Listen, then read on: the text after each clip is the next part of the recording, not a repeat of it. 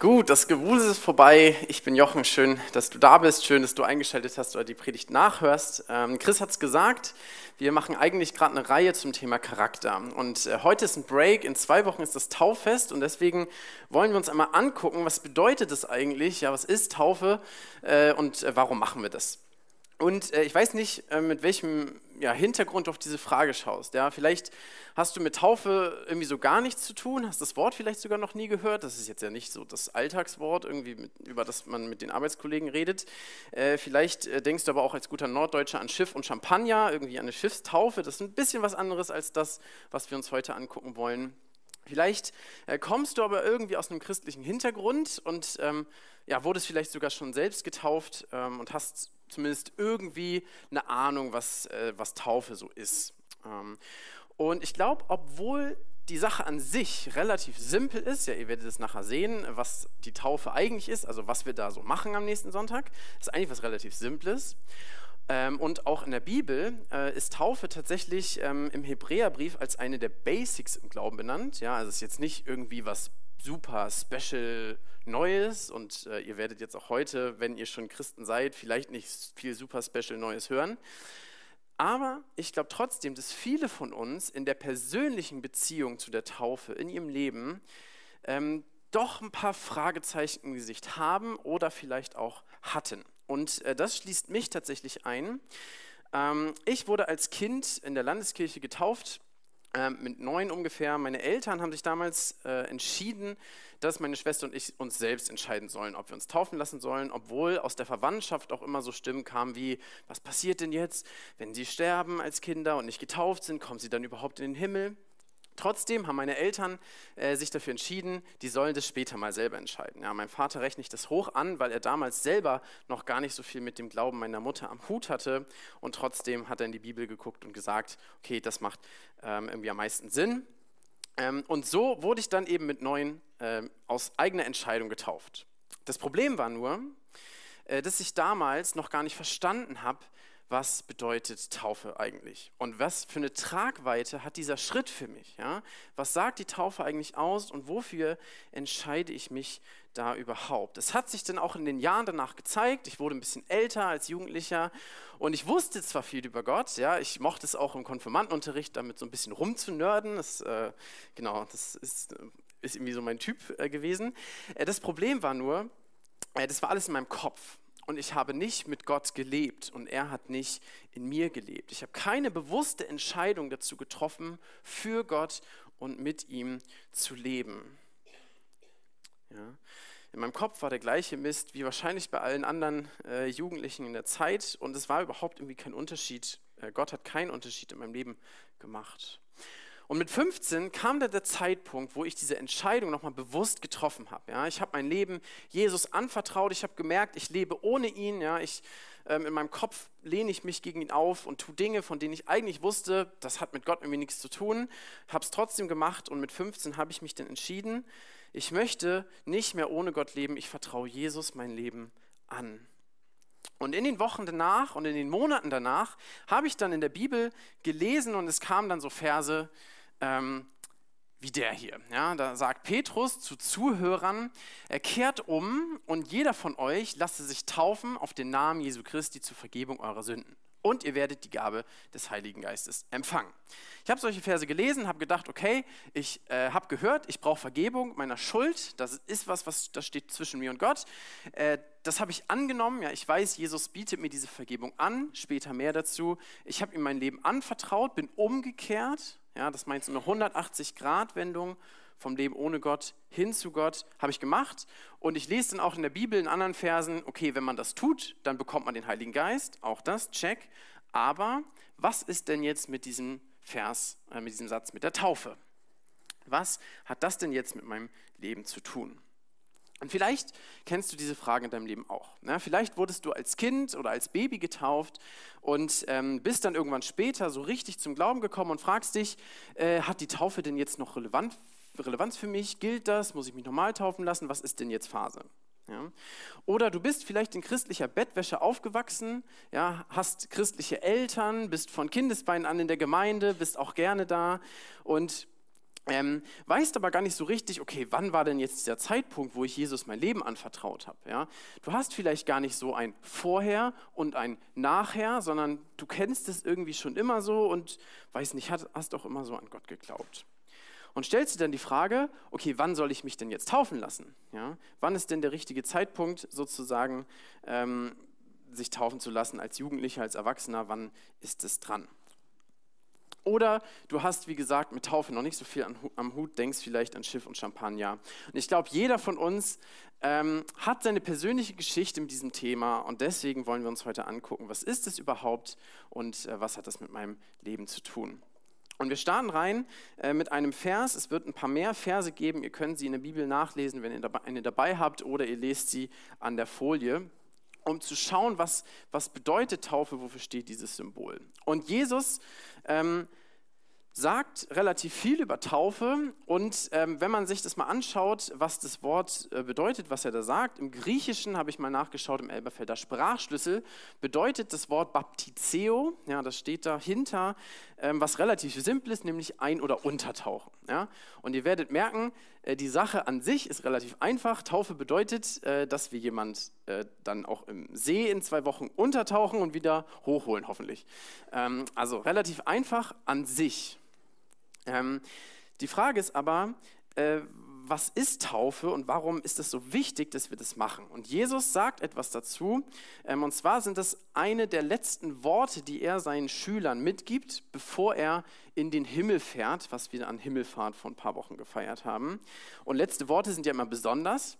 Und deswegen haben diese Worte auch total Gewicht. Die letzten Verse des Matthäus-Evangeliums, der Biografie von Jesus. Und da sagt er, ähm, Geht hin und macht alle Nationen zu Jüngern. Das Wort bedeutet Schüler, Nachfolger, also Menschen, die von Jesus lernen. Sie taufend auf den Namen des Vaters und des Sohnes und des Heiligen Geistes. Sie lehrend alles zu bewahren, was ich euch geboten habe. Und siehe, ich bin bei euch alle Tage bis zur Verendung des Zeitalters. Ist eine bisschen klobige Übersetzung, es hat aber auch einen Grund, weil es eine relativ wörtliche Übersetzung ist. Und Hauch von Grammatik müssen wir jetzt machen, keine Sorge, äh, das ist alles. Aber es ist wichtig, um diesen Vers zu verstehen. Ähm, wenn man sich das nämlich genau anguckt, wie dieser Vers aufgebaut ist, dann fällt auf, dass Jesus einen grundsätzlichen Auftrag gibt seinen Nachfolgern. Er sagt, geht hin und macht alle Nationen zu Jüngern. So, das ist erstmal der Auftrag. Das heißt, äh, Petrus und die anderen zwölf, äh, die anderen elf sollen multiplizieren. Sie sind selber Schüler von Jesus gewesen und sollen jetzt rausgehen und sollen auch andere zu Schülern machen. Und die beiden Verben, die danach kommen, die habe ich euch da fett markiert. Ähm, da steht im Griechischen und auch in dieser ähm, ja, Elberfelder Übersetzung steht ein Partizip. Ja, äh, was ist das? Das bedeutet ähm, eine Art und Weise. Ja, also Jesus sagt, wie machen wir denn jetzt Menschen zu Jüngern? Erstens, indem wir sie taufen, sie taufend auf den Namen des dreieinigen Gottes. Und zweitens, sie lehrend alles zu bewahren, was äh, Jesus uns geboten hat. Ähm, und dieser zweite Teil ist ja eigentlich eher das, was wir so unter Jüngerschaft verstehen würden. Ja?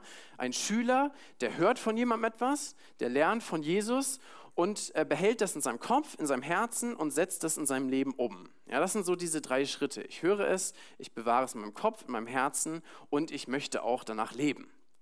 Aber das Spannende ist, dass Taufe hier in diesem Vers zumindest in der Reihenfolge als erster Schritt der Jüngerschaft genannt wird. Ja?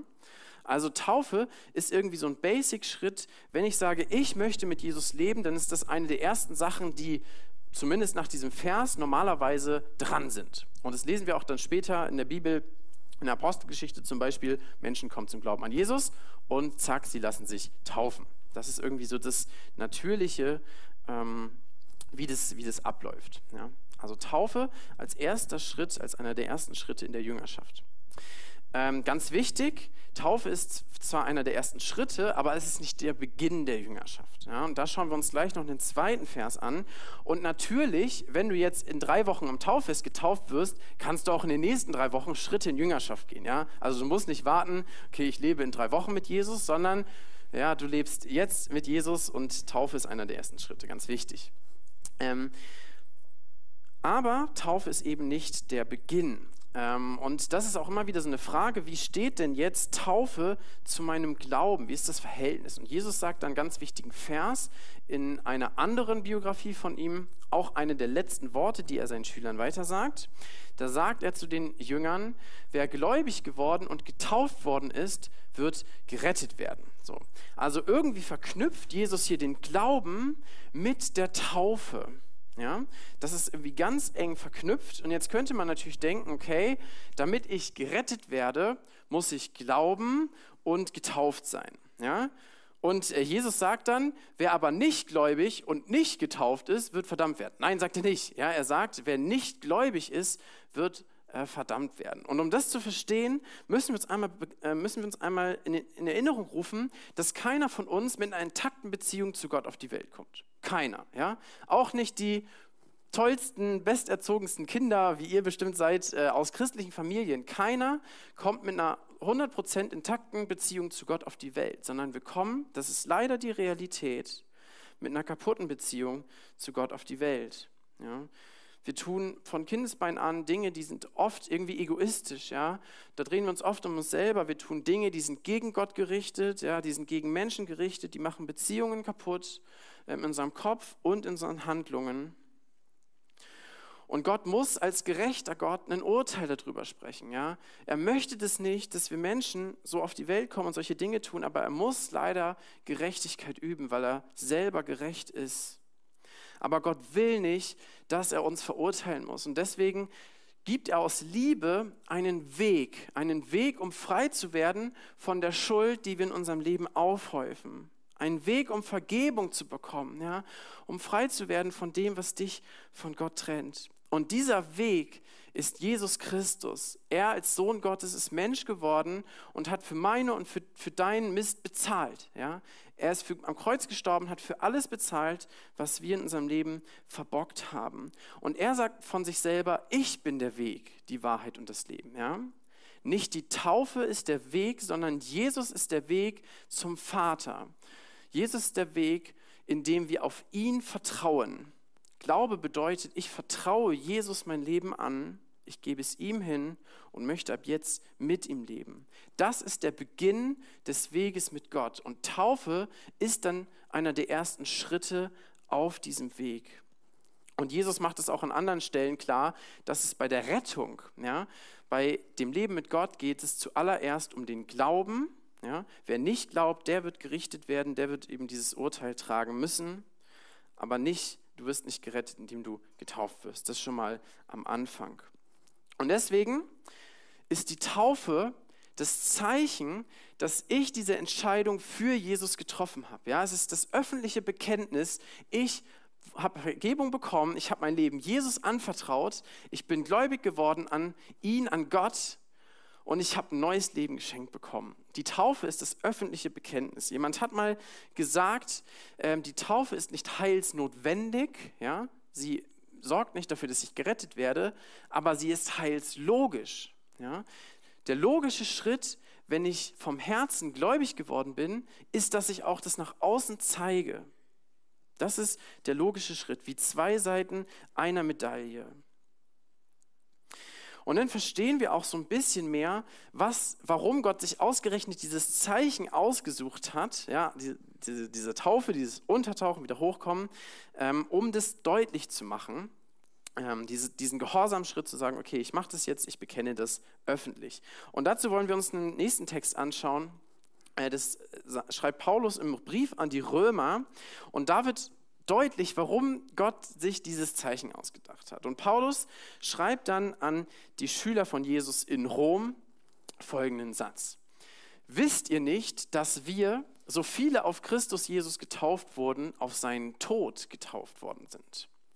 So sind wir nun mit ihm begraben worden durch die Taufe in den Tod, damit, wie Christus aus den Toten auferweckt worden ist durch die Herrlichkeit des Vaters, so auch wir in Neuheit des Lebens wandeln.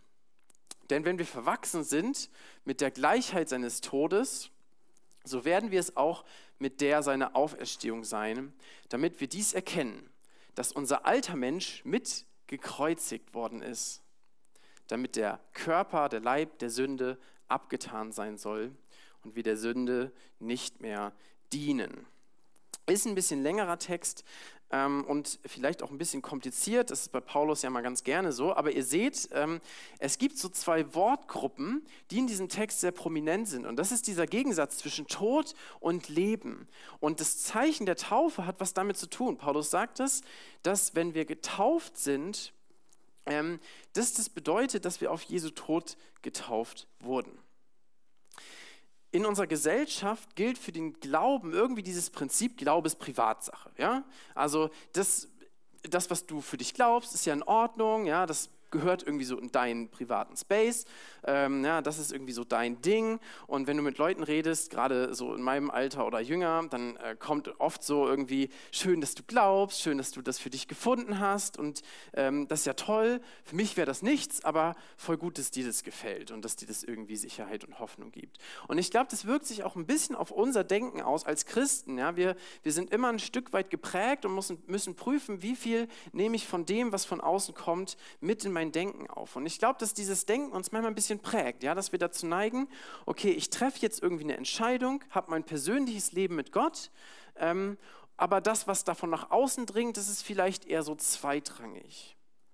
Und die Taufe ist der erste Schritt, um gegen dieses Denken auch irgendwie anzugehen. Ja? Ein Glaube, der nicht sichtbar wird, der keine Veränderung zeigt, ist kein lebendiger Glaube. Wenn jemand so eine 180-Grad-Wende macht in seinem Leben und er sagt, es soll jemand anders auf dem Thron meines Lebens sitzen, ja, nicht mehr ich, sondern jetzt ist Jesus Chef, dann muss das ja irgendeine Auswirkung haben. Ja? Da muss sich das irgendwie zeigen. Wenn sich langfristig gar nichts ändert und wir genauso leben wie die Menschen um uns herum, dann frage ich mich manchmal, ist da überhaupt Glaube? Ja? Ist da überhaupt Glaube, der sich zeigt, wenn da nichts passiert? Und die Taufe ist genau das, dass ich äußerlich zeige, was unsichtbar in meinem Leben passiert ist. Ja? Paulus schreibt, ich bin mit Christus gestorben. Ja, das meint nicht körperlich, sonst stünde ich jetzt nicht mehr hier und viele von euch auch nicht, sondern mein altes Leben. Ja, er sagt es ähm, dann, ähm, der alte Mensch ist mitgekreuzigt, das Leben, was ich ohne Gott hatte, meine Prioritäten, meine Werte, vielleicht auch meine Denkweise, da mussten Dinge sterben. Ja? Die habe ich aus meinem Leben rausgeschafft und die sind in diesem Bild gestorben. Und das Untertauchen meint genau das. Ja? Mein altes Leben ist tot. Und das wird sich auch in irgendeiner Art und Weise auswirken auf meine Beziehungen. Ja? Die Menschen in meinem Umfeld das war auch damals so, nachdem ich zum Glauben gekommen bin, haben gemerkt, da ist irgendwas anders. Ja? Er tut manche Dinge nicht mehr, die er vorgetan hat. Zum Beispiel meine Schwester zu dissen. Also nicht mehr ganz so viel zumindest. Das war so das Erste, was meine Mutter damals äh, gesagt hat. Was ist denn mit dir los? Ähm, und so gibt es Dinge, die müssen in deinem Leben sterben, wenn du zu Jesus kommst. Das ist aber nicht alles, sondern Paulus sagt dann auch, ähm, Christus ist gestorben, aber er ist auch auferweckt worden zu neuem Leben. Und das bedeutet dieses Wiederhochkommen aus dem Wasser. Du hast ein neues Leben von Gott und mit Gott geschenkt bekommen. Ja? Das Alte ist vergangen, Neues ist geworden, sagt Paulus mal an anderer Stelle. Jemand, der zu Christus kommt, ist eine neue Schöpfung, der hat ein neues Herz. Das heißt nicht, dass das Alte nicht noch da ist und dass Anfechtung nicht noch kommt. Wir leben noch in dieser Welt, aber du hast ein neues Herz bekommen, den Heiligen Geist, haben wir schon in Apostelgeschichte gelesen, und du hast ein neues Leben bekommen. Ein neues Leben von Jesus geprägt. Und das ist total cool. Deswegen ist Taufe auch immer ein Fest, ja. Wir haben das Tauffest, wir feiern das, dass Menschen ihr, Leben Jesus anvertraut haben und dass die Konsequenz ist, am Ende in Vers 6, dass der Körper der Sünde, dass wir den abgelegt haben und dass wir der Sünde nicht mehr dienen. Ja? Das Wort, was da steht, ist Sklaverei. Du hast ein neues Leben geschenkt bekommen in Freiheit. Du musst nicht mehr deinen Begierden nachgehen. Du musst nicht mehr Sünde tun, sondern du bist frei geworden, dich Gott zur Verfügung zu stellen. Das ist dieses neue Leben Und deswegen feiern wir das mit der Taufe. Und das ist auch immer eine gute Gelegenheit, Gäste einzuladen, weil, Tauf, weil Glaube da wirklich sichtbar wird. Es ist diese sichtbare Bekenntnis, Glaube wird praktisch und Menschen können hören, hey, was hat Jesus in deinem Leben getan? Deswegen, wenn du vielleicht auch zum ersten Mal hier bist, das Tauffest auch mal eine richtig gute Gelegenheit, dann noch mal mehr zu hören, was Jesus im Leben von Menschen tut. Wenn du vielleicht getauft wirst, dann lade deine Familie ein, wo du es auf dem Herzen hast, sie mitzubringen. Aber auch, äh, ja, wenn du halt Teil von der Gemeinde bist, nimm trotzdem Gäste mit, ähm, die Lust haben, mitzukommen. Richtig gute Gelegenheit dafür. Dieses Bild von der Taufe macht aber natürlich nur Sinn, wenn das auch der Realität entspricht. Ja? Die Taufe ist diese Zeichenhandlung, die auf etwas Reales auf eine unsichtbare Realität hinweist. Und Andy bringt immer ein richtig cooles Bild bei dem Thema. Das finde ich so praktisch. Das ist das Bild vom Ehering. Ja, ich bin verheiratet und ich trage so einen Ehering. Ja, und wenn ich dann auf der Arbeit ins Labor gehe oder so, dann lege ich vielleicht den Ehering ab, ja, weil das ähm, mit dem Desinfizieren sonst nicht so gut geht. Ähm, ich bin dann aber trotzdem noch verheiratet. Ja? Also mein, mein Ehestand, der ist unabhängig von dem Zeichen. Ich bin, nicht, ich bin nicht, nicht mehr verheiratet, nur weil ich den Ehering mal ablege. Auf der anderen Seite, wenn du nicht verheiratet bist, kannst du dir natürlich auch einen Ehering bei Amazon bestellen. Das macht aber nicht, dass du verheiratet bist. Ja? Und deswegen macht Taufe eben nur Sinn als Zeichen, wenn die Realität in meinem Leben auch dazu passt. Du kannst dich zwar taufen lassen, aber das macht dich noch lange nicht zu einem Christen, ja? sondern du gibst dein Leben Jesus und lässt dich dann taufen als Bild dieser unsichtbaren Realität. Ja? Wenn du verheiratet bist, dann trittst du in einen Bund ein und du drückst durch den Ring aus, ich gehöre jetzt jemandem anders. Und das ist bei der Taufe genauso. Petrus, der sagt mal auch einen Satz, der dazu richtig gut passt. Ähm, und äh, der Vers geht noch ein bisschen länger, so wundert euch nicht, wenn ihr ihn, wenn ihr ihn lest. Ich habe jetzt diesen Mittelteil ähm, über die Taufe rausgenommen. Da sagt er, die Taufe ist nicht ein Ablegen der Unreinheit des Fleisches. Das bedeutet, ähm, du wirst durch die Taufe nicht gereinigt irgendwie, ja, du bist nicht sauberer, ähm, ja, auch nicht durch den Wittensee, ähm, ist halt ein See. Ähm, du wirst irgendwie nicht frei von Versuchung, ja? Du wirst kein besserer Mensch, du stehst nicht besser vor Gott da. Ja, das ist alles nicht das, was gemeint ist. Dein alter Mensch geht davon nicht weg, sondern die Taufe ist die Bitte an Gott um ein gutes Gewissen. Das heißt, die Taufe drückt diesen Start aus. Ich möchte in diesen Bund eintreten mit Gott. Ich, äh, ich möchte ihm mein, ich habe ihm mein Leben Jesus, ich habe mein Leben Jesus anvertraut und die Taufe drückt diesen Wunsch aus. Ich möchte ein Leben führen, was Gott gefällt. Ich möchte von jetzt an ein Leben führen, ja, was geprägt ist von einem guten Gewissen vor Gott, wo ich frei sein kann von von dieser Last der Schuld und wo ich ein Leben lebe, wo ich sagen kann, hey, das ist ein Leben, was irgendwie Gott gefällt. Und äh, das heißt nicht, dass du, dass du Gott irgendwie das versprichst, so ab jetzt werde ich 100% dir treu sein und volle, volle Kanne, ich bin jetzt ein perfekter Mensch. Das ist damit nicht gemeint, sondern diese Bitte an Gott, hey, ich möchte dieses Leben leben, was du für mich vorgesehen hast. Und natürlich ist das ein Stück weit auch ein Statement. Ja? Also wenn du dich taufen lässt, ist das dieses öffentliche Statement, ich habe jetzt eine geistliche Familie, ich habe einen neuen Herrn in meinem Leben, ich habe ein neues Leben und ich möchte das auch ausleben. Ich möchte manche Dinge nicht mehr tun, die müssen sterben und manche Dinge möchte ich jetzt tun, die ich vorher nicht getan habe. Und für mich war dann vor acht Jahren dieses Fazit, nachdem ich mich dann über ja, vier Jahre oder so damit beschäftigt habe, okay, du hast dich für Jesus entschieden und jetzt macht die Taufe Sinn, weil erstens ich eben diese bewusste Entscheidung für die Jüngerschaft getroffen habe, ja, als Schritt in die Jüngerschaft. Das Abbild entspricht jetzt der Realität. Ich, mein altes Leben ist tot, was ich vorher hatte. Ich habe ein neues Leben bekommen. Und es ist jetzt eine bewusste Entscheidung, für Jesus zu leben. Deswegen habe ich mich vor acht Jahren ähm, taufen lassen, da wo wir jetzt in drei, zwei Wochen auch taufen im Wittensee. Und äh, wir verstehen das als Gemeinde deswegen auch so, dass wir nur Menschen taufen, die diese bewusste Entscheidung schon treffen konnten. Ja? Äh, und in der Regel kann man das als Kind noch nicht so, also ich konnte es nicht, ähm, aber als Jugendlicher sieht es in der Regel schon ganz anders aus und ähm, du kannst da auch eine andere Meinung zu haben, äh, wenn du aus der Bibel heraus zu einem anderen Schluss kommst. Wir, wir als Gemeinde praktizieren das eben so, dass wir nur Menschen taufen, die eben diese bewusste Entscheidung für Jesus schon getroffen haben. Und ähm, um euch so ein bisschen mit reinzunehmen, wie das denn so ist mit der Taufe, habe ich gedacht, ich kann ja einfach mal zwei Leute fragen, äh, die das noch nicht so lange hinter sich haben, nämlich Frank und Jenny. Ihr könnt schon mal nach vorne kommen. Frank, du kannst gerne schon mal das Moderationsmikro bei Chris abgreifen. Ähm, und äh, ihr habt euch letztes Jahr taufen lassen, also es ist noch relativ frisch. Ähm, das ist total cool. Ähm, und äh, ich habe euch einfach drei Fragen mitgebracht. Ich habe die euch ja vorher auch schon geschickt und vielleicht könnt ihr einfach kurz mal so ein bisschen uns mit reinnehmen. Wie ist es mit der Taufe? Wie kam das dazu? Äh, Frank, vielleicht kannst du anfangen. Wie ist es bei dir zur Taufe gekommen? Also bei mir ist es durch, äh, zur Taufe gekommen, nachdem ich mich bekehrt habe. War mir ganz schnell klar, da fehlt noch etwas. Also einmal die Gemeinde und die Taufe und ähm, nachdem ich die Gemeinde gefunden habe, also hier ins Christusforum gekommen bin, ähm, war mir sofort klar, also ich will mich hier taufen lassen. Bin auch gleich am ersten Tag zu Frank hin und sagte, Frank, könnt ihr uns taufen? Und er sagt, ja klar, können wir machen, jederzeit, aber am 28. haben wir halt dann das Tauffest, am 28.8. Und wenn ihr noch die Geduld habt, dann, ja, war eine lange Zeit bis dahin, Wartezeit, aber ja, das stand eigentlich bei mir seit der Bekehrung im äh, Dezember 21 habe ich mich ja bekehrt. Und seitdem wusste ich, dass halt die beiden Schritte fehlen, die, die Taufe und die Gemeinde. Und ja.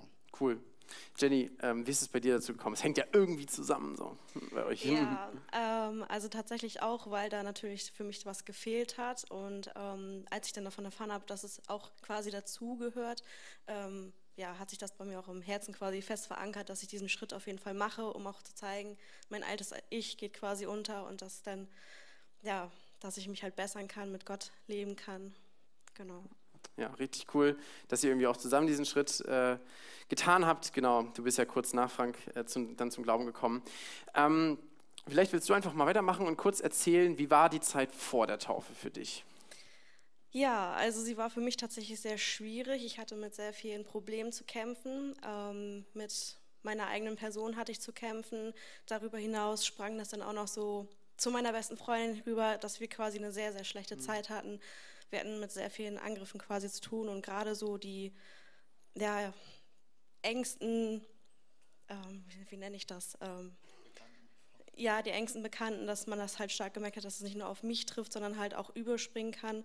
Und es war schon echt eine sehr schwere, schwierige Zeit, wo ich viel weinen musste und im Gebet viel war. Und Krass. Ja. Frank, wie war das bei dir? Ja, bei mir war es so ähnlich. Also die erste Zeit habe ich mich wirklich super drauf gefreut. Also die, die ersten ein, zwei Monate. Und dann ging es halt auch so eine Kurve bergab. Also wirklich viele Anfechtungen. Das habe ich eigentlich von den Geschwistern hier gehört, dass das sowas möglich ist. Hätte ich nie für möglich gehalten. Aber es war wirklich so. Und das war, es ging bei mir wirklich so weit, dass ich am Tag vor der Taufe abends noch sagte, nein, das machst du nicht. Du lässt dich morgen nicht taufen. Warum, weshalb? Auch du bleibst zu Hause. Und dann kam plötzlich wirklich so, wie so ein Geistesblick, so, Junge, Junge, Junge, wo kommt das denn jetzt plötzlich her? Du hast dich doch so gefreut. Mhm. Ne, und ja, es war halt die ganze anstrengende Zeit vorher. Diese ganzen, das ganze, ganze Leben war ziemlich schwer und uns wurden Steine im Weg gelegt, wie Jenny auch schon sagte.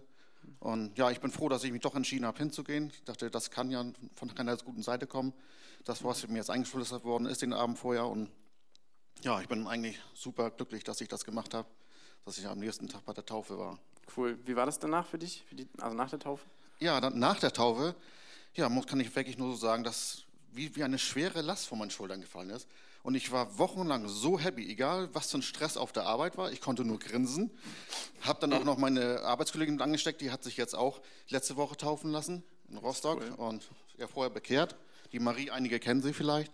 Ähm, ja, also auch jetzt stetig. Also das Leben wird immer besser, auch wenn viel, viel Stress im Leben ist. Aber ja, durch Jesus so ist alles doch teilweise viel einfacher geworden.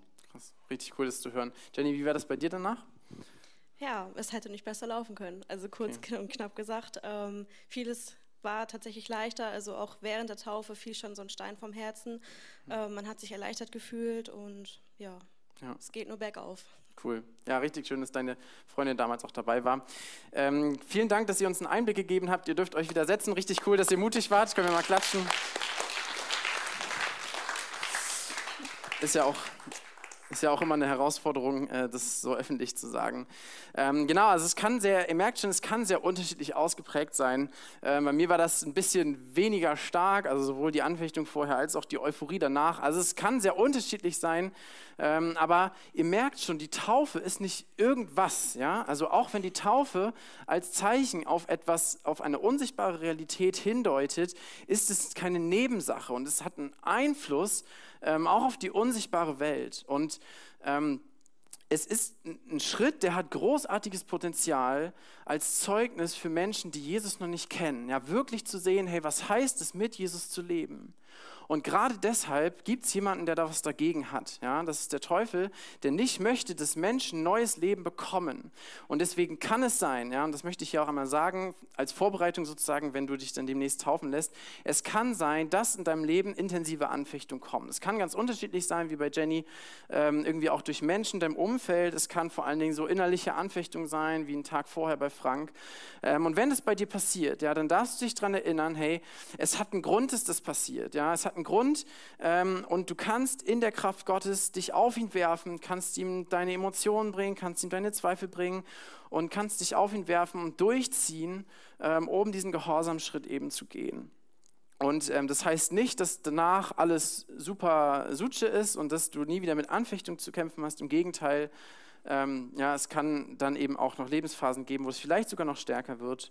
Ähm, aber ja, weil Gott gnädig ist, war es jetzt bei den beiden so, dass er danach eine Ruhepause sozusagen gegeben hat und dass die Freude über das neue Leben mit ihm überwiegt hat. Deswegen, wenn das bei dir passiert, wundere dich nicht, ja, weil es gibt jemanden, der was dagegen hat. Und dann ist es dran, durchzuziehen und dran zu bleiben und in dieses Bekenntnis zu gehen. Richtig spannend. Was ist jetzt der nächste Schritt? Wenn du diese Entscheidung für ein Leben mit Jesus vielleicht noch nicht getroffen hast, dann kann äh, die Taufe, ähm, dann kann dieses Thema vielleicht nochmal so, so, so neu bewusst machen, was bedeutet diese Entscheidung. Und es ist immer gut, wenn du eine bewusste Entscheidung triffst, wenn du dein Leben Jesus anvertraust. Ja, das ist ja nicht, was man jeden Tag macht, sondern es ist eine Entscheidung, die deine Ewigkeit bestimmt. Deswegen ist es gut, darüber nachzudenken, was bedeutet es, was kostet mich das, ähm, aber auch, was ist der Lohn, was ist dann eben das Ergebnis. Ähm, und du kannst diese Entscheidung bewusster treffen. Wenn du die Entscheidung getroffen hast und noch nicht getauft bist, dann musst du nicht warten, bis du eine bestimmte Glaubensreife erreicht hast, ja, bis du bestimmte Anzahl von Bibelversen auswendig kannst. Du musst auch nicht eine bestimmte ja, Eingewöhnungszeit warten, sondern wenn du in die Jüngerschaft gestartet bist, mit Jesus lebst, dann ist Taufe dein nächster Schritt. Ja, dann ist Taufe dein nächster Schritt, um das, was unsichtbar passiert ist, sichtbar zu machen.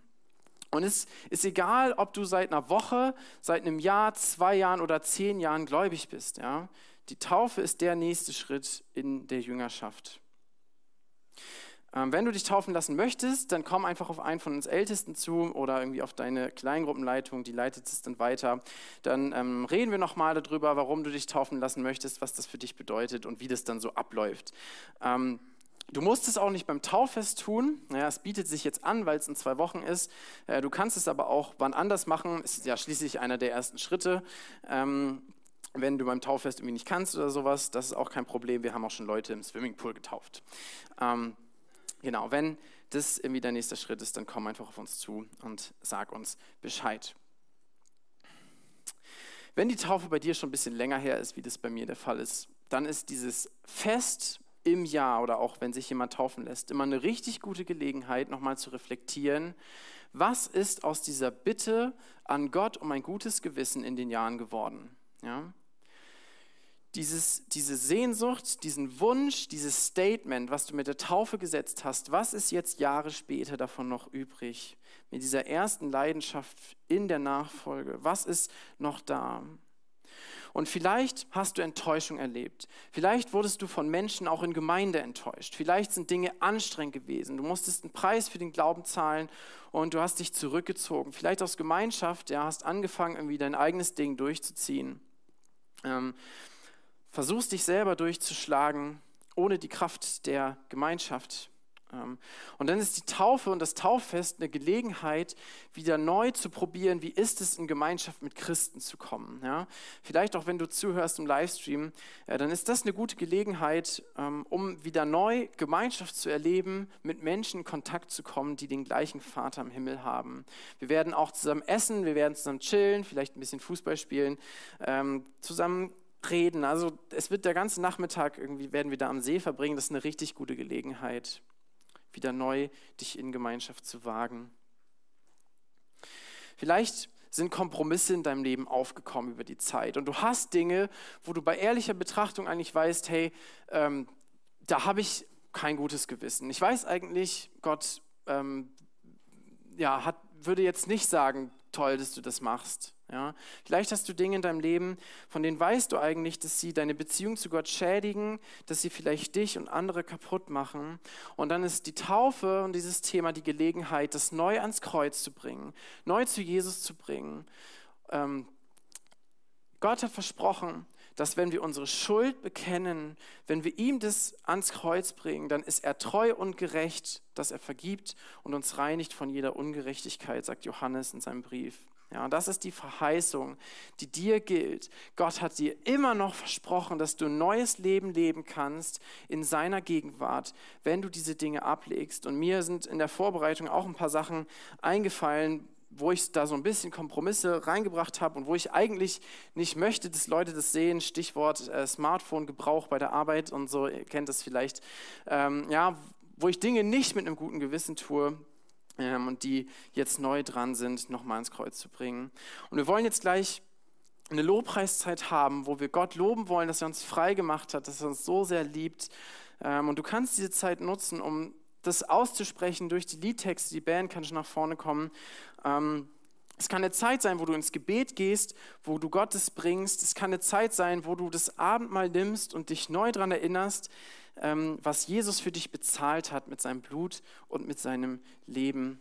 Wir wollen zusammen beten, vielleicht auch nachher für das Tauffest, für die, die diese Entscheidung getroffen haben, sich taufen zu lassen. Ähm, und ich bete, ihr könnt gerne dazu aufstehen. Wenn ihr möchtet, könnt ihr auch gleich stehen bleiben für die Lobpreiszeit. Ähm, und wenn ihr das Gebet gleich auch im Herzen habt, dann sagt doch laut Amen. Vater, danke, dass du dass du deinen Sohn für uns gegeben hast. Danke, dass wir ein neues Leben haben dürfen, dass alte Dinge sterben können, die uns selber und andere zerstören.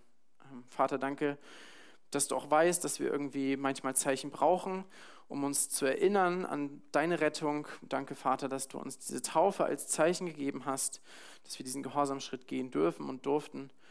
Ähm, danke, dass wir uns erinnern können, auch durch das Abendmahl nachher, an, ja, an, dein, an deine Rettung. Und Herr, wir bitten dich als Gemeinde, dass du die, die diese Entscheidung getroffen haben, sich taufen zu lassen, dass du sie bewahrst, dass du ihnen Kraft gibst, durchzuziehen, dran zu bleiben und diesen Schritt auch zu gehen, ähm, dass du Kraft gibst, da wirklich ähm, treu zu sein und dass du Anfechtungen möglichst fernhältst. Danke, Herr, dass du, dass du uns gerettet hast. Amen.